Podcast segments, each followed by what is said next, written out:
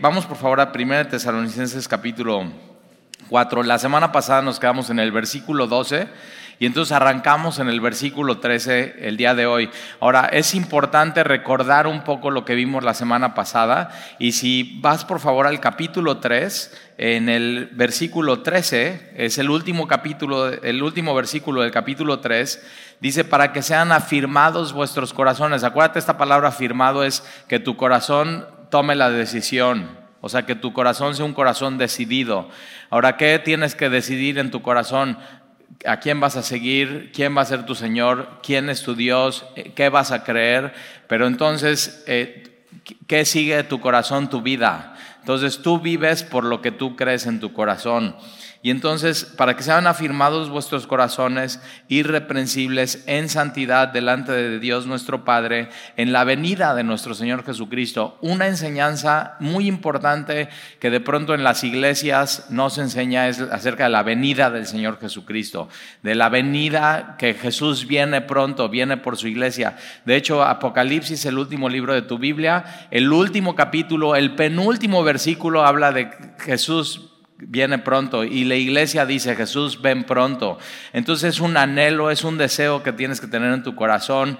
Eh, de pronto como que es una enseñanza no tan popular, eh, que no vas a escuchar, pero acuérdate, en Tesalónica, Pablo solamente está tres semanas y Pablo ya enseñó acerca de la venida de Jesús en tres semanas. Es decir, lo muy, lo muy importante y esencial del cristianismo es la venida del Señor Jesucristo, no solamente quién es Jesús, cuáles son sus atributos, en dónde está la salvación, que es por fe y no es por obras, sino también que Jesús viene pronto. Es parte del Evangelio. El Evangelio es que Dios se hizo hombre en la persona de Jesucristo, vino, vivió una vida sin pecado, murió una muerte que él no merecía, que tú y yo merecíamos en la cruz del Calvario. Murió, fue sepultado, al tercer día resucitó de los muertos, ascendió a las alturas, pero ahí no se termina el Evangelio, las buenas noticias de Jesucristo, sino que después de ascender y él, eh, y él que está vivo y reina y está sentado a la derecha del Padre, él viene pronto y así como ascendió, él va a descender. Eh, y es un poco lo que vamos a ver aquí en, en Tesalonicenses capítulo 4. Entonces, eh, habla de la venida de nuestro Señor Jesucristo. Entonces ahora sí, vamos a, el capítulo 4, versículo 13. Capítulo 4, versículo 13. Ahora, una de las cosas que vimos la semana pasada son instrucciones para la vida, pero yo digo que son, eh, tiene que ser una vida de instrucciones ¿Por qué? Porque viene Jesucristo. Entonces por eso sigues las instrucciones, por eso te importa lo que dice Dios, porque sabes que Jesús viene pronto y cuando Jesús venga, tú quieres que te agarre haciendo esas instrucciones, que no te agarre desobedeciéndole, sino te agarre obedeciéndole y amándole y deseando hacer su voluntad. Una de las cosas que la marca del, una de las marcas del cristiano es hacer la voluntad de Dios. Y la voluntad de Dios la encontramos en su palabra. Y la semana pasada vimos una lista de instrucciones. La primera, por ejemplo, es que la voluntad de Dios es nuestra santificación, que nos apartemos de fornicación. La palabra fornicación tiene que ver con todo lo que tiene que ver con inmoralidad sexual, incluyendo pornografía. Ahora, no es apartarte de eso por apartarte de eso, sino es apartarte de esas cosas para acercarte a Dios. Eso es santificación, porque si no sería simplemente moralismo. Y la Biblia no enseña moralismo, enseña, hay cosas que agradan a Dios, hay cosas que no agradan a Dios. Hacer, apártate de estas cosas que no agradan a Dios. ¿Y para qué? Para acercarte a Él, que Dios es santo, santo, santo, y Él nos está llamando a ser santos como nuestro Padre que está en los cielos es santo. Entonces, eh, santificación, número dos, que cada uno tenga su propio cuerpo en honor y santidad. Es decir, tu cuerpo fue diseñado ¿no? por un creador y él lo diseñó para qué? Una de las cosas para que los diseñó y la Biblia lo enseña claramente y no, o sea, no tiene que pedir disculpas, sino que tu cuerpo fue diseñado para tener relaciones sexuales. Pero el diseño es dentro del matrimonio. Entonces, eh, que cada uno de nosotros tengamos nuestro propio cuerpo en santidad y en honor Después dice que nadie engañe ni agravie a su hermano en absolutamente nada. Eh, ¿Por qué? Porque el Señor viene pronto y no quiere, o sea, no quieres que cuando venga te agarre engañando y agraviando a tu hermano, amando a tu prójimo como a ti mismo, amando a Dios. O sea, ¿qué vas a hacer con, con tu vida? Eh, y dice, eh, una de las cosas que más me gustan es que tengas una vida tranquila, una vida eh, que, de descanso, que tu alma encuentre su descanso en Dios. Es decir, no una vida impetuosa, no una vida que la vivas por impulsos, sino una vida tranquila, una vida con dominio propio, una vida en paz con Dios, con gozo, tranquilo, estar bien con Dios. Eso es, una vida tranquila. Número eh, seis es ocúpate en tus asuntos. Esa me gusta mucho. O sea, no te metes en lo que no te importa. No, no trates de arreglar la vida de los demás. Tú pon atención a las instrucciones que Dios te está dando a ti. Tú haz lo tuyo y eh, condúcete honradamente, no solamente, no solamente con los de la iglesia, sino también con los de afuera. Entonces, son esas, ¿por qué esas instrucciones? Porque el Señor viene pronto. Y entonces, ahora sí, versículo 13. Dice, también queremos hermanos, eh, tampoco queremos hermanos que ignoréis acerca de los que duermen. Ahora aquí la palabra dormir es, eh, era un término usado por los cristianos para morir. Eh, hay como una idea falsa o una enseñanza que no es bíblica, que cuando alguien se muere y es cristiano, como que entra en un modo de, de dormir, ¿no? Como en tu celular que le pones modo avión y así, como ahí se queda y no pasa absolutamente nada, no se procesa nada, simplemente está como en stand-by. Y eso no enseña la Biblia. Aquí dormir es un término que usaban los cristianos para morir. Entonces, eh, ahora, ¿por qué está eh, como que de la nada saca este tema Pablo? Y no es de la nada. Acuérdate que lo que sucede es que cuando Pablo llega a Tesalónica, que es, eh, es Grecia, que más bien Atenas, cerca de Grecia, eh, él llega y empieza a enseñar en la sinagoga de los judíos, comienza una persecución muy grande, está Pablo, Timoteo y Silas, y ellos a la tercera semana tienen que huir de la ciudad por la persecución y van a la ciudad de Berea. En Berea, dice el libro de Hechos que los de Berea son un poco más nobles y enseñables, y entonces Pablo les empieza a enseñar ahí, pero los de Tesalónica se dan cuenta que Pablo, Silas y Timoteo están en Bereas y van y los persiguen hasta Tesalónica. Es decir, los que están en contra del Evangelio no paran ir en contra del Evangelio, pero una de las cosas que sucede es que Pablo tampoco para de proclamar y, compartir el Evangelio. Pero entonces llegan a Berea y tienen que huir también de Berea y va Pablo a Atenas y, Pablo cuando llega a Atenas su, espíritu está eh, eh, intranquilo, está nervioso. ¿Por qué? Porque si él tuvo que huir de Tesalónica, ¿qué pasó con los cristianos que se quedaron? en Tesalónica en medio de toda esa persecución. Y entonces Pablo lo que hace es que envía a Timoteo para ver cómo están los de Tesalónica. O sea, Pablo su preocupación es que con tanta persecución hayan abandonado la fe. Y entonces Pablo de Atenas se va a Corinto y de Corinto escribe esta carta a los de Tesalónica. Entonces eh, regresa Timoteo, le da las buenas noticias, los de Tesalónica están bien, su fe está en Dios, su esperanza está en Jesucristo y se aman unos a otros, te aman a ti, Pablo, y aman a Dios. Entonces, fíjate, la marca del cristiano encapsulada en tres palabras, fe, amor y esperanza. Y entonces, ahora, cuando Timoteo está con los de Tesalónica, solamente tres semanas estuvo Pablo enseñando, ¿eh? Y una de las enseñanzas de Pablo a la iglesia de Tesalónica es la venida del Señor. Muy, muy importante, es esencial. Hay iglesias que no se enseña acerca de Jesús viene pronto. O sea, como que no es una enseñanza popular, pero pues está en la Biblia y es sumamente importante. Y cuando Timoteo regresa a, decirle a Pablo, está bien la iglesia de Tesalónica, no solamente le dice que está bien, están bien en la fe, pero eh, veo estas cosas y por eso Pablo dice, voy a escribir ciertas instrucciones, pero también tienen preguntas, se quedaron tres semanas de instrucción bíblica no es suficiente, te vas a quedar con preguntas. Y una de las preguntas es esta, es ¿qué pasa con los que murieron? O sea, ¿qué pasa con los que mueren? De cuando Pablo estuvo, de cuando Pablo estuvo en Tesalónica a cuando Pablo escribe esta carta pasaron tres, cuatro meses. Y en tres, cuatro meses de que los tesalonicenses muchos se vuelven cristianos, hay cristianos que en esos tres, cuatro meses mueren. Y los cristianos están, oye, ¿y qué pasa con los que mueren? ¿Qué pasó con los que mueren? Y es una buena pregunta. Siempre tenemos esa pregunta eh, y por eso es cuando alguien muere, ir a un funeral, que vayas es bien importante. La Biblia dice que más se aprende en un funeral que en un banquete o que en una fiesta, porque cuando vas a un funeral te enfrentas con la realidad. Todos vamos a morir. Y te, haces, te, empiezas a hacer esas preguntas. ¿Qué pasa con los que mueren? No solamente qué pasa con los que mueren, sino qué va a pasar si yo muero. Y entonces Pablo va a contestar esa pregunta que tienen los tesalonicenses. ¿Qué pasa con algún hermano en Cristo que muere? ¿Qué, qué sucede con él? Entonces, y con esa contestación tú también puedes contestar, ¿qué pasa conmigo? ¿No? Si yo muero. Eh, pero también qué pasa si, si viene Jesús. ¿Cómo va a ser eso de su segunda venida? ¿Cómo se ve? Y es súper, o sea, entusiasma mucho este tema y, vale mucho la pena estudiarlo. Entonces, fíjate, tampoco queremos, hermanos, que ignoréis acerca de los que duermen, a los, a los que mueren. Eh, entonces, muy importante, no es de que si alguien muere en Cristo, y lo entierran, ahí va a estar como en stand-by, en modo eh, eh, avión, mientras que viene Jesús y es la resurrección de los muertos. La Biblia no enseña eso, la Biblia enseña que inmediatamente cuando mueres y estás en Cristo vas con Él.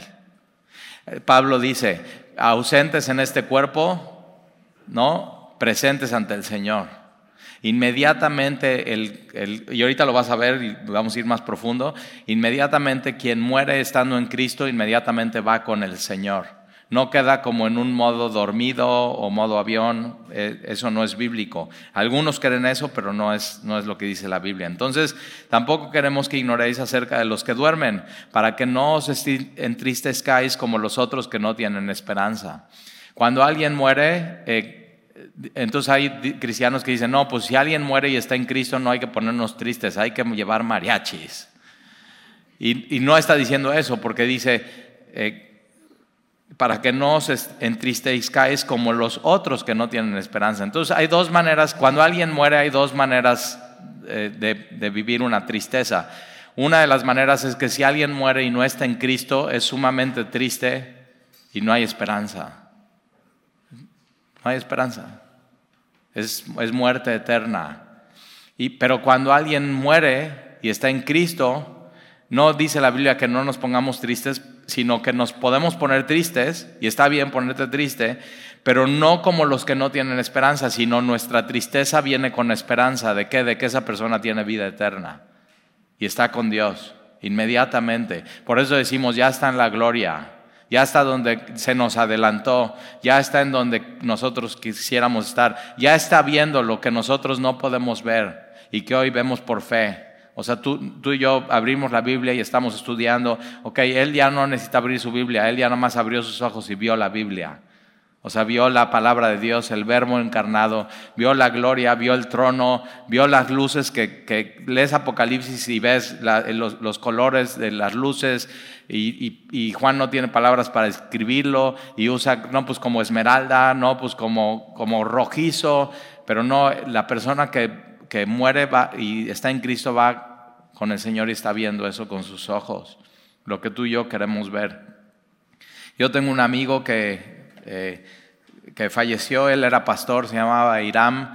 Eh, me invitó alguna vez, era de Puebla, me invitó a predicar en, su iglesia con los jóvenes. La verdad nos llevamos re bien desde la primera vez que nos conocimos y oraba por nosotros y nos amaba y siempre que tenía algún asunto le hablaba y me animaba y, eh, y, él, él, hizo un trato conmigo, dice, Talí, voy a estar orando por ti y cada vez que ore por ti, en, por WhatsApp te voy a mandar el emoji de las manitas así de oración. Entonces imagínate, yo estaba así, no, pues trabajando o estudiando para un sermón o yendo en la carretera de un lado al otro y de la nada sonaba mi celular, ¡tin! Y él era nada más, me mandaba así y con eso me estaba diciendo, estoy orando por ti. Me daba muchísimo ánimo. Pero se enfermó de neumonía. Eh, su esposa me dijo, oye, Talib, Irán, ora por él. Toda la iglesia está orando por él. Está muy enfermo. Eh, pude hablar por él, con él, ¿no? Eh, por FaceTime justo antes de morir y él murió, como dice la Biblia, durmió. Y durmió y murió en el Señor. y, y me puse triste cuando falleció. O sea, y tengo su foto ahí en mi celular de un día que fuimos a una conferencia juntos y, pero ojo, me puse triste, pero tengo con esperanza de que Él está con el Señor. Y eso hace toda la diferencia en un funeral. Y entonces, eh, versículo 14. Porque si creemos que Jesús murió y resucitó, y nosotros eso creemos, ¿verdad? Nosotros creemos que Jesús murió, pero que la muerte no lo pudo retener, sino Jesús venció a la muerte y Jesús murió y resucitó de los muertos al tercer día. Eso es lo que creemos los cristianos. Entonces, porque si creemos que el Evangelio, que Jesús murió y resucitó, así también traerá Dios con Jesús a los que durmieron en Él. ¿Ve qué esperanza? Así, así también traerá Dios por eso cuando alguien muere no está en un estado de zombie o invernal o en modo avión, porque si Jesús murió y resucitó así también, traerá a Dios con Jesús a los que durmieron en Él. Entonces fíjate, si te vas a morir, asegúrate de morir en Él. Asegúrate de morir en Jesús, en Cristo, que tu fe, tu esperanza, tu, tu, tu identidad, tu alma, o sea, todo tu ser esté en Jesús. Asegúrate de eso, porque si tú estás en Él y tú crees que Jesús murió y resucitó, Dios traerá con Jesús a los que murieron en Él. Cuando ya vimos que está hablando de la, de la venida de Jesús. Entonces, así traerá Jesús a los que durmieron en Él. Versículo 15. Por lo cual os decimos esto en palabra del Señor. Pablo está recordando, acuérdense, esto no es un invento de Pablo, esto no es un invento de la iglesia primitiva, esto es palabra del Señor, esto es una enseñanza de Jesús, es una enseñanza importante, es una enseñanza elemental que nosotros que vivimos, que habremos quedado hasta la venida del Señor, no precederemos a los que durmieron. O sea, ellos, eh, una de las cosas que ellos estaban preocupados es, ¿qué pasa con los que murieron? Ya no les va a tocar la venida del Señor, ya no les va a tocar el rapto de la iglesia. Y Pablo está diciendo, no, o sea, van primero ellos. O sea, ellos, ellos sí les va a tocar. No, los que se mueren en el Señor no se van a perder de nada. Van a vivir la misma experiencia del rapto de la iglesia que, que el, rapto de la iglesia para los que estén vivos cuando venga el rapto de la iglesia. Y eso da muchísima esperanza. Es decir, yo estoy esperando el rapto de la iglesia y ahorita vamos a... Pablo, Pablo, mira lo que dice. Dice que, que nosotros que vivimos, Pablo ya no vive, pero en ese tiempo que vivía, él estaba esperando el rapto de la iglesia. Él estaba esperando a que Jesús viniera. Ahora, Jesús dice, nadie sabe el día ni la hora quien te diga que sabe el día y la hora que Jesús viene por su iglesia es una mentira. O sea, si dicen tal día, tal hora va a venir Jesús, no creas. No les creas. Por eso, una de las cosas que pasó con los testigos de Jehová, por eso los testigos de Jehová, una de las cosas por las cuales es una falsa religión es que porque un día ya dijeron que Jesús iba a venir tal día, tal hora, en tal lugar, ¿dónde crees? En Nueva York, en un monte de Nueva York. Y digo, ¿por qué Nueva York? ¿Te das cuenta? Pero simplemente se sacaron de la manga eso eh, y, y, mucha gente creyó, mucha gente viajó ahí, mucha gente vendió todos sus bienes, pues ya no vamos a necesitar nada, dejaron de hacer planes, es más, ¿no? Ya dices, o sea, ¿qué harías? Dices, no, pues iría y gastaría en mi tarjeta de crédito, pues al fin ya no, ya no va a haber el próximo mes, ya no hay fecha de corte. Pero fíjate, si, si, piensas así y haces eso, alguien va a tener que pagar esa tarjeta, los que se quedan, entonces no estás amando, ¿verdad? Entonces tienes que como que pensar en todas esas cosas. Pero entonces ellos dijeron, ya va a venir Jesús, tal fecha, tal hora, en tal lugar. ¿Y qué crees que pasó? Todos estaban ahí esperando y no llegó. No llegó. Y entonces ellos en vez de decir, no, pues ya vamos a, cerrar la, la iglesia, los testigos de Jehová, vamos a, no, pues muy fácil, no, pues vamos a decir que, no llegó físicamente, pero, pero sí llegó espiritualmente hablando. Y llegaron sus enseñanzas, y llegó su amor, y llegó su espíritu. Y yo digo, no, o sea, es bien importante leer la Biblia. Y, hay, y hubo gente que vivió eso que sigue creyendo en los testigos de Jehová. O sea, es la capacidad del hombre para autoengañarse es enorme. Y por eso tienes que poner tus ojos en, en este libro y poner mucha atención a lo que dice. Eh, pero Jesús dice, nadie sabe el día ni, el, ni la hora, pero tienes que estar esperando la venida del Señor, porque puede llegar en cualquier momento, como ladrón en la noche. Entonces, Dios ha querido que cada generación viva pensando que esa es la generación. ¿Para qué? Para que puedas seguir las instrucciones que Dios te ha dado. ¿Para qué? Para que puedas seguir velando, para que no te duermas espiritualmente hablando, sino creas, no, pues tiene, tiene un efecto purificador pensar que Jesús viene ya. O sea, tu agenda, tu vida cambia cuando tú en tu cabeza crees lo que dice la Biblia, Jesús viene pronto. Entonces, eh, eh, versículo 15, por lo cual os decimos esto en palabra del Señor, que nosotros que vivimos, que habremos quedado hasta la venida del Señor, no precederemos a los que durmieron, porque el Señor mismo, fíjate, no va a mandar un, en su venida el Señor no manda un representante.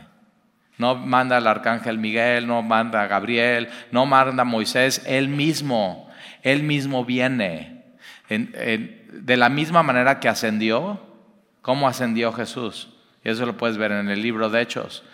Eh, de la misma manera que Jesús ascendió con su cuerpo físico glorificado y lo ven, están los apóstoles y lo ven Jesús ascendiendo y se quedan viendo. Así, y va al cielo, y va a la diestra de Dios, y los ángeles dicen, ¿qué están viendo? o sea, ya, pero les aclara, de la misma manera que Jesús se fue y ascendió, así va a regresar. ¿Cómo? De manera visible en su, en, su cuerpo físico de carne y hueso. De esa manera Él, él va a regresar. Entonces, eh, porque el, Señor mismo, Él, con voz de mando, con voz de arcángel y con trompeta de Dios, yo creo que este sonido es el mismo. O sea, es, un sonido que no va a ser en secreto, es un sonido que todo el mundo va a poder escuchar. Todo el mundo va a ser evidente el sonido de Dios. Y dice eh, tres, lo está usando lo está dando con tres sonidos. Entonces, voz de mando, autoridad, voz de arcángel. No viene un arcángel, viene él, pero viene con voz de arcángel y con trompeta de Dios. Cuando en el Antiguo Testamento, cuando se tocaba una trompeta, era para listos para la guerra. Pongan atención. O cuando se tocaba una trompeta o un shofar, era la asamblea, reúnanse, todos listos el pueblo de Dios. La asamblea en el Antiguo Testamento, en el Nuevo Testamento es la eclesia. Por eso decimos la iglesia. Entonces, ¿qué está esperando la iglesia? A Jesús, que venga de los cielos por su iglesia. Entonces, tienes que prestar, todo el tiempo tienes que decir, estoy listo para el sonido. No, sabemos cómo será el sonido, pero estás listo y tienes que saber, es un sonido y no va a ser en secreto, va a ser evidente, no va a pasar desapercibido. Todo el mundo sabrá que Jesús vino todo el mundo, no va a haber ningún pretexto. Y entonces voz de mando, voz de arcángel, trompeta de Dios, y entonces descenderá del cielo, de donde Él ascendió, Él descenderá, y los muertos en Cristo resucitarán primero. Entonces no, no, los muertos en Cristo no se van a perder de este evento que es el rapto de la iglesia, porque ellos resucitarán primero. Ahora, fíjate lo, que dice que así también traerá, versículo 14, así también traerá Dios con Jesús a los que durmieron en Él. Entonces inmediatamente cuando alguien duerme en Él, va con Jesús, a su presencia. Pero en el rapto de la iglesia, e, ellos van a venir con Jesús, pero va a suceder que va a ser la resurrección de los cuerpos de esos que murieron en Cristo y en el cielo, junto con Jesús, van a estar ahí con Él. Entonces, ahí está. Eso es lo que pasa cuando un hermano en Cristo muere y está en Cristo. Va inmediatamente con Él, pero no se va a perder el rapto de la iglesia, sino que los muertos en Cristo resucitarán primero. Y luego nosotros, Pablo diciendo, luego nosotros, ahora Él ya no vive, Él ya murió. Él ya está con Jesús de manera presencial, pero en el rato de la iglesia Él resucitará primero y va a estar con Jesús en los cielos y después, y, entonces esto ya aplica a nosotros. Luego nosotros, los que vivimos hoy vivimos, los que hayamos quedado, seremos arrebatados juntamente con ellos, juntamente con ellos en las nubes para recibir al Señor en el aire y estaremos siempre con el Señor. Mira esto. Luego nosotros los que vivimos, los que hayamos quedado, seremos arrebatados la palabra rapto no está en la Biblia, pero la palabra raptuse está en la Biblia y es esta palabra arrebatado. Y es, significa ser tomados por fuerza. Entonces, un día tú y yo, en la venida del Señor, vamos a escuchar esa trompeta y en un abrir y cerrar de ojos seremos tomados por Él, seremos transformados, un cuerpo nuevo y resucitado y glorioso, y seremos recibidos por Jesús en el aire, juntamente con los que murieron en Cristo, y estaremos así siempre con el Señor. Nunca más nos vamos a volver a separar de Él. Y no sé tú, pero yo digo, yo quiero vivir ese momento en mi vida. O sea, no puedo permitir que se me pase esto. Ya, eh, o sea, quiero escuchar, quiero estar bien atento. Eh, y, habla con, juntamente con ellos, quiere decir, o sea, el rapto de la iglesia es un rapto a nivel global. Los que murieron resucitarán primero y después los que quedamos en, todos los que hayan nacido de nuevo, hayan puesto su confianza en Jesús, seremos arrebatados y vamos a estar todos juntos con Jesús en el aire. Mira esta palabra, para recibir al Señor, para recibir al Señor. Esta palabra recibir es para recibir al Rey y vivir un banquete con Él. Es una fiesta. Y eso es lo que nos espera. para recibir al Señor. Juntamente con ellos seremos arrebatados. Yo, estoy listo, ¿tú? Hay un autor que dice, hablando del rapto de la iglesia, siempre tienes que vivir sin, o sea, cuando, tienes que saber esto, cuando nos vayamos con Él y seamos arrebatados no nos vamos a llevar nada, ¿eh? Ni coches, ni propiedades, ni bienes raíces, nada. Entonces tienes que vivir así, ya, estoy listo, soltando, con un pie ya listo en alto, tus ojos puestos en Jesús, listo para escuchar la trompeta, que nada te detenga, que nada, ni nadie, nadie, ¿eh? que nada ni nadie te detenga. Tienes que vivir con esa expectativa. Nadie sabe el día ni la hora. Pero sabemos que esto va a suceder. Sabemos que esto es una promesa, sabemos que esto es bíblico. Y seremos arrebatados juntamente con ellos en las nubes para recibir al Señor en el aire. Y así estaremos siempre, siempre, siempre, siempre. Y por fin le vamos a ver cara a cara. Y así como Él nos conoce, le vamos a conocer. Para estar siempre con Él. Ahora hay una promesa que Jesús hace que siempre va a estar con nosotros y siempre está con nosotros aquí. Él mora en nosotros, pero esto va a ser diferente. Ya siempre vamos a estar con Él, siempre. Y siempre va a estar Él con nosotros, pero nosotros siempre con Él. Yo quiero eso en mi vida. Ahora mira, vamos por favor a Juan 14, porque Jesús lo explica igual en, en Juan, en este Evangelio, de manera muy clara. Eh, se lo explica a sus, a sus apóstoles, a sus discípulos. Es el Evangelio de Juan, Mateo, Marcos, Lucas y Juan. Juan capítulo 14, versículo 1. Recordar que Jesús viene es, es, un buen recordatorio para cuando estés pasando tribulación en tu vida. Una enfermedad. Ahorita, por ejemplo, entre la primera y la segunda reunión, sale un hombre y dice, Talí, pues, ¿qué crees? Eh, tú, hemos estado orando por él, tiene cáncer. Y Dalí, ¿qué crees? Pues todavía no sé del cáncer, pero el Señor viene pronto. O sea, no sabemos si va, si, va a poder vencer el cáncer o el cáncer lo va a vencer a Él, pero lo que sí sabemos es que el Señor viene pronto. Y esa es la esperanza que tenemos en Cristo. O sea, el Señor viene pronto. Y, un día siempre vamos a estar con Él, siempre, siempre. Entonces, eh, eh, Juan 14, 1, no se turbe vuestro corazón.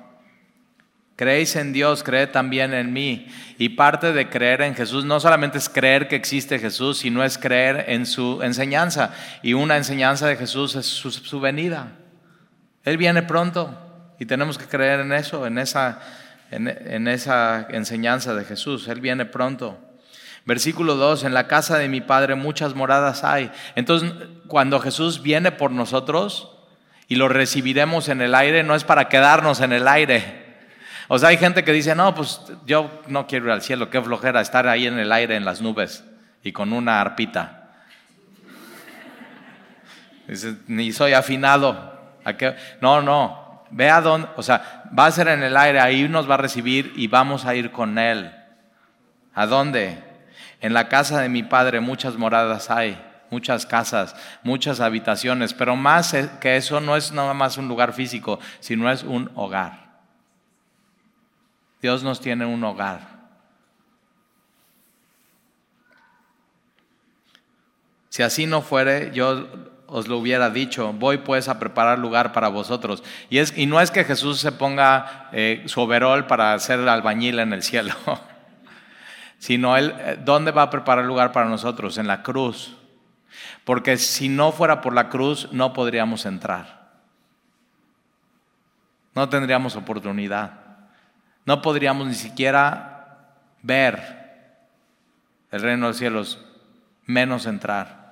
Entonces Él va a la cruz a preparar ese lugar para ti, para mí. Él, Jesús en la cruz asegura un lugar para ti en el cielo, en, en la casa de su Padre. Me encanta esto, la casa de mi Padre. Versículo 3. Y si me fuere y os prepararé el lugar, vendré otra vez. Ahí está su promesa. Jesús viene y os tomaré a mí mismo. Raptuse, rapto. Te va a tomar así y, es con su poder todopoderoso. Y no va a haber nada que te detenga en este mundo porque eres de Él. Así, te va a tomar, te va a llevar al aire, te va a llevar a estar siempre con Él, te va a llevar a estas moradas celestiales. Y entonces te tomaré, me encanta eso, te tomaré a mí mismo. Por eso Él viene de manera personal. ¿Para qué? Para tomarte Él mismo, porque eres suyo. Él te compró con su sangre en la cruz. Eres, nunca te olvides, eres suyo, eres suyo. Entonces Él nada más está haciendo así, ya vine, ¡fum! Me llevo a los míos, es mi iglesia. Y os tomaré a mí, a mí mismo para que donde yo estoy, ahí está esta promesa otra vez, vosotros también estéis. Y entonces estaremos siempre, siempre, siempre con el Señor, siempre. Es, tiene que ser el anhelo de un... Si ese no es tu anhelo, tiene que cambiar tu anhelo hoy a eso, siempre estar con... Ese es mi anhelo. Lo que te tiene que hacer suspirar es eso. Ven pronto, Señor Jesús ven por nosotros. Versículo 4, y sabéis a dónde voy y sabéis el camino. Y dijo Tomás, Señor, no sabemos a dónde vas. ¿Cómo pues podremos saber el camino? Y Jesús le dijo, yo soy el camino y la verdad y la vida, y nadie viene al Padre sino por mí. No hay otra manera. Si me conocieres, también a mi Padre conoceráis, y desde ahora le conocéis y le habéis visto. Y Felipe le dijo, Señor, muéstranos al Padre y nos basta. Y Jesús le dijo, tanto tiempo hace que estoy con vosotros y no me has conocido, Felipe. El que me ha visto a mí ha visto al Padre. Ahí está. Si tú, la única manera que tienes de conocer a Dios es a través de Jesús. Ellos en el momento que están teniendo cara a cara a Jesús, están teniendo cara a cara a Dios. Y un día, esta promesa de Jesús es que un día tú y yo le vamos a ver cara a cara. Ahora vamos a regresar a 1 de Tesalonicenses capítulo 4. Y vamos a ver cómo será esto.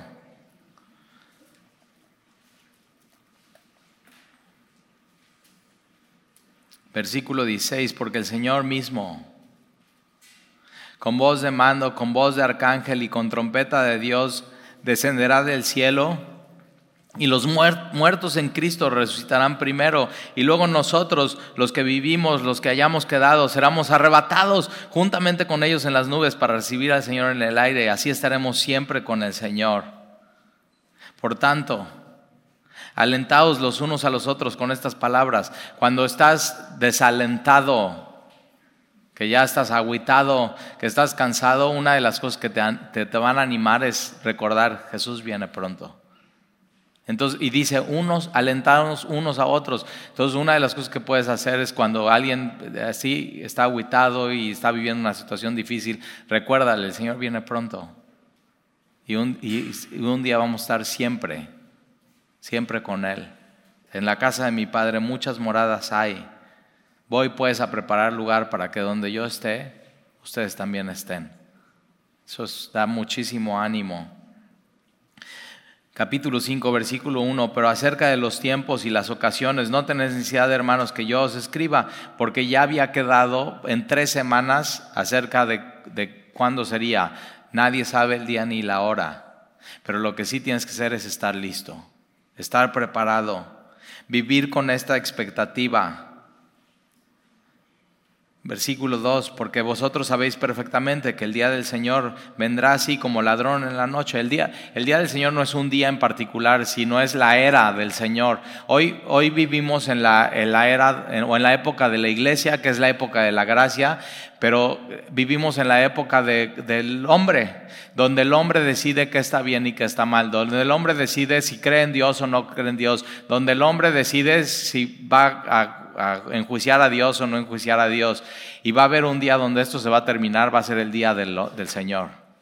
Va a, va a, ser el día de Dios, donde va a quedar claro qué está bien y qué está mal, y si existe Dios y no existe Dios. Y eso va a ser después del rapto de la iglesia. Viene una época que se llama la gran tribulación, de, dos, dos periodos de tres años y medio, tres años y medio y tres años y medio, y entonces se va a ser el día del Señor, el día de la ira de Dios siendo derramada sobre un mundo que decidió no creerle a Dios. Eso será. Ahora, nosotros creemos que el rapto de la iglesia es antes de la gran tribulación, pero hay otras personas que creen que el rapto de la iglesia es después de la gran tribulación. Es decir, que la iglesia va a pasar por la gran tribulación. Y hay gente que piensa que no, que el rapto de la iglesia será a la mitad de los tres años y medio de la gran tribulación. Lo que es cierto es que todos piensan y creen, los cristianos, que viene el rapto de la iglesia. Y eso es lo más importante de esto. Lo demás ya se va a aclarar cuando sea el rapto. Y se den cuenta, no pasamos por la gran tribulación. Y esas son buenas noticias, ¿no? La iglesia no va a pasar por la gran tribulación. Ahora fíjate, ¿eh? eh o sea, vamos a ver el argumento por qué la iglesia no pasa por la gran tribulación. Versículo 2, porque vosotros sabéis perfecto que el día del Señor vendrá a sí mismo, como ladrón en la... Nadie sabe la hora ni el día, pero tienes que estar listo. No sabes, puede ser hoy. Es más, puede ser hoy que cuando diga, y Señor, te pedimos, ven pronto, en el nombre de Jesús, amén, cierres tu Biblia, rapto de la iglesia. No sabemos, pero tenemos que vivir con la expectativa. Versículo 3, que cuando digan paz y seguridad, entonces vendrá sobre ellos destrucción repentina como los dolores a la mujer encinta y no escaparán. ¿Cómo, ¿Cuándo será el rapto de la iglesia? Cuando todos paz y seguridad. Entonces, es, un peligro que alguien en su vida tenga paz y seguridad económica y todo esté bien en su vida. Es, es, es el lugar más peligroso espiritualmente que alguien puede estar. Por eso si tú estás aquí y dices, no, yo estoy súper bien con mi vida, no necesito a Dios. Estás en el lugar más peligroso que alguien puede estar. Porque alguien que va mal, mal su matrimonio, mal su economía, mal sus, o sea, todo mal, dices, no, pues mi hijo, necesitas a Dios, sí, y se hinca. Y, él, y, él, y a veces no, ¿eh? pero eso es necio. Salmos dice, el necio dice en su corazón no hay Dios. A pesar de todo, de evidencia, de ya, el necio dice en su corazón no hay Dios. Ese es el, el ateo es sinónimo de necio. Perdón si eres ateo. Pero ya deja de ser necio y ríndete a Dios. Entonces, cuando digan paz y seguridad, entonces vendrá sobre ellos destrucción repentina y ya no hay manera de arrepentimiento como los dolores a la mujer encinta y no escaparás. Mas vosotros, hermanos, no estáis en tinieblas para que aquel día os sorprenda como ladrón. Porque todos vosotros sois hijos de luz y entonces estamos en la luz y estamos siguiendo las instrucciones, estamos haciendo la voluntad de Dios, queremos agradar a Dios, somos hijos de luz e hijos del día, no somos de la noche ni de las tinieblas, por tanto no durmamos como los demás, sino velemos y seamos sobrios, sobrios, tus cinco sentidos espiritualmente hablando velando, tus ojos abiertos, siguiendo las instrucciones de Dios, teniendo dominio propio, controlando lo que haces con tu cuerpo, siguiendo el diseño de Dios para tu vida, sobrio, moderado, vivir una vida tranquila. Pues los que duermen, de noche duermen, espiritualmente hablando, y los que se embriagan, de noche se embriagan. Pero nosotros que somos del día, seamos sobrios, no nos dejamos emborrachar por el mundo. El, el mundo tiene un buffet y tiene una barra y pareciera que es libre y que es gratis y, te quiere mentir y te quiere emborrachar con sus ideas. ¿Para qué? Para que no estés atento al sonido de la trompeta. Para que no estés listo. Para que no estés viviendo en santidad. No te dejes emborrachar. Sé sobrio. Por eso es tan importante la palabra de Dios en tu vida.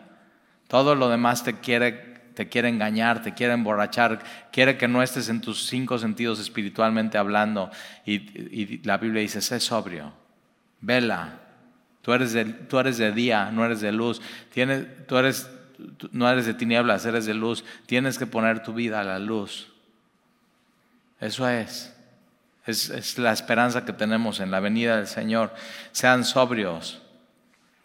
Entonces los que se embriagan de noche se embriagan, pero nosotros que somos de día seamos sobrios, habiéndonos vestido con la coraza de fe y de amor. Entonces la, eh, hay una, la vestidura del soldado.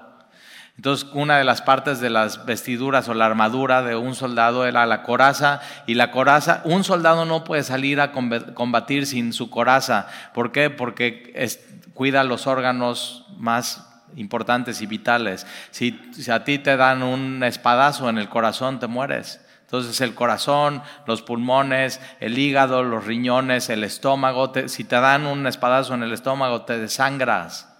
Si te dan en el brazo, ah, pero ahí, entonces, ¿qué? O sea, no puedes salir sin la coraza que es fe y amor. Nunca te puedes quitar eso en tu vida. Y la fe viene por qué? Por el oír la palabra. Y es lo que nos permite estar despiertos y no dejarnos emborrachar y no dejarnos engañar. Deja al lado tu Biblia y eres una fácil presa para el engaño. Y no quieres eso. No quieres que adulteren tus, tus percepciones acerca de estas cosas. Entonces la coraza de fe y del amor, dos cosas importantes en el cristiano, fe y amor. ¿Fe en qué? Fe en Dios. Y amor a Dios por sobre todas las cosas. Y lo que más amas es lo que más esperas. ¿Y a quién esperas? A Jesús. A Él esperamos. Estamos esperando lo que más amamos. Y con la esperanza de salvación como yelmo. Yelmo era el, el casco del soldado romano. Y entonces eh, lo más importante, coraza. Y segundo más importante, el casco, porque el casco protegía tu cerebro. Pero lo que protege el casco espiritualmente hablando es tus pensamientos. Y tu, tu mente tiene que estar cautivada por el Evangelio, por la salvación, por Jesús. En el momento que tú pierdes eso de mente, soy salvo por medio de Jesús, el Evangelio, entonces vas a dejar de esperar a Jesús de los cielos. Entonces, vístete bien de la armadura, la coraza de fe, el amor, el casco de la esperanza de salvación. Ahí está, salvación. Versículo 9. Porque no nos ha puesto Dios para ira. Subraya esto en tu Biblia. Dios no nos ha puesto para ira sino para alcanzar salvación por medio de nuestro Señor Jesucristo. ¿Sabías que tú tenías una cita con la ira de Dios? Dice, yo nunca hice esa cita. Bueno, nunca le has dicho a tu esposa, mi amor, ¿me puedes sacar una cita con el doctor y te hacen una cita? Bueno, quien te hizo la cita con la ira de Dios fue Adán. ¿Y qué crees? Tú con tu vida confirmaste la cita. ¿No? Cuando te sacan una cita con el doctor, ¿a quién le hablan para confirmar la cita? A ti. Hoy sacaron una cita, es hoy, a las 11, está confirmando su cita y tú dices, sí, confirmo. Tú confirmaste la cita con la ira de Dios, con tu vida. Pero ¿qué crees? No tienes que ir a esa cita. Porque Jesús la puede cancelar. Jesús la canceló por ti en la cruz. Él tomó esa cita para que tú no la tomes. Y entonces Dios ya no nos puso a nosotros para ira, sino para alcanzar salvación por medio de Jesucristo. Por eso la iglesia no va a pasar por la gran tribulación, porque la gran tribulación son siete años de la ira de Dios siendo derramada sobre un mundo incrédulo. Y a nosotros Dios ya no nos puso para ira, sino para, encontrar para alcanzar salvación por medio de Jesús. Entonces, Fíjate, si tú no tienes a Jesús en tu vida como tu Señor y tu Salvador, si tú no tienes la coraza bien puesta del amor y de, eh, eh, la fe, si tú no tienes el yelmo de la salvación y de las buenas noticias de Jesucristo, tú tienes una cita con la ira de Dios. Y no te recomiendo, ¿eh? es lo que te mereces. Pero Jesús tomó esa cita y fue a la cruz del Calvario y la ira de Dios cayó sobre él y murió por nosotros. Eso es el Evangelio. Y no solamente murió, sino resucitó y ascendió y está sentado a la diestra del Padre. Y un día Él viene pronto. Y la cita entonces que tú tienes ya no es con la ira de Dios, sino es con Él en los cielos. En la casa de mi Padre muchas moradas hay. Entonces asegúrate de que Jesús ya canceló tu cita con la ira de Dios y que tu cita ahora es con Él, con Jesús, con su amor, con su misericordia, con su gracia, con su justicia. Ya nadie tiene que vivir esa cita porque Él ya fue a la cruz, porque de tal manera amó Dios al mundo, que dio a su Hijo unigénito para que todo aquel que en Él cree no se pierda, sino tenga vida eterna, no se, no destruido, sino tenga vida eterna. Entonces, sea sobrio. Versículo 8, pero nosotros que somos de día, seamos sobrios, habiéndonos vestidos de la coraza de fe, amor, la esperanza de la salvación como yelmo, porque Dios no nos ha puesto para ira, sino para alcanzar salvación por medio de nuestro Señor Jesucristo, quien, quien murió por nosotros, para que ya sea que velemos. la vida cristiana es, es pelar, es no te dejes emborrachar, no te adormiles, no te duermas espiritualmente hablando, sino despiértate. Tus cinco sentidos, ¿qué estás esperando? Voz de mando, voz de arcángel, trompeta de Dios. Eso es lo que estamos esperando. Entonces no te duermas. Jesús murió por nosotros. Ya sea que velemos, esa es la vida cristiana, o que durmamos, morir, pero en Él, ¿eh? Morir en Él. Vivamos juntamente con Él. Por lo cual animaos unos a otros y edificaos unos a otros, así como lo hacéis. ¿Cómo, cómo nos animamos? El Señor viene pronto. Así puedes animar a otro cristiano. El Señor viene pronto. No, es que no sabes, no sabes lo que estoy viviendo. El Señor viene pronto. O sea, todo esto es momentáneo. Todo esto es una leve tribulación comparado con ese día que estaremos juntamente con Él. Y nunca nos vamos a siempre, siempre, siempre, siempre, siempre con Él. Entonces anímense unos a otros, edifíquense unos a otros. El Señor viene pronto. Eh, Primera Corintios lo dice muy bien, Maranatá. El Señor viene. Y es una, es, es una enseñanza esencial para el cristiano. ¿Para qué? Para poner tu esperanza. Para no poner tus ojos en este mundo, poner tus ojos en el cielo. Entonces de pronto cuando estés aguitado, voltea a ver el cielo, de donde Él viene. Y di, en cualquier momento puede ser. Aquí te espero, Señor. No, no estoy durmiendo, no me estoy dejando embragar, estoy siendo sobrio. En cualquier momento que tú quieras, aquí estoy. Ven pronto, Señor Jesús. Ven pronto. Eso es. ¿Oramos?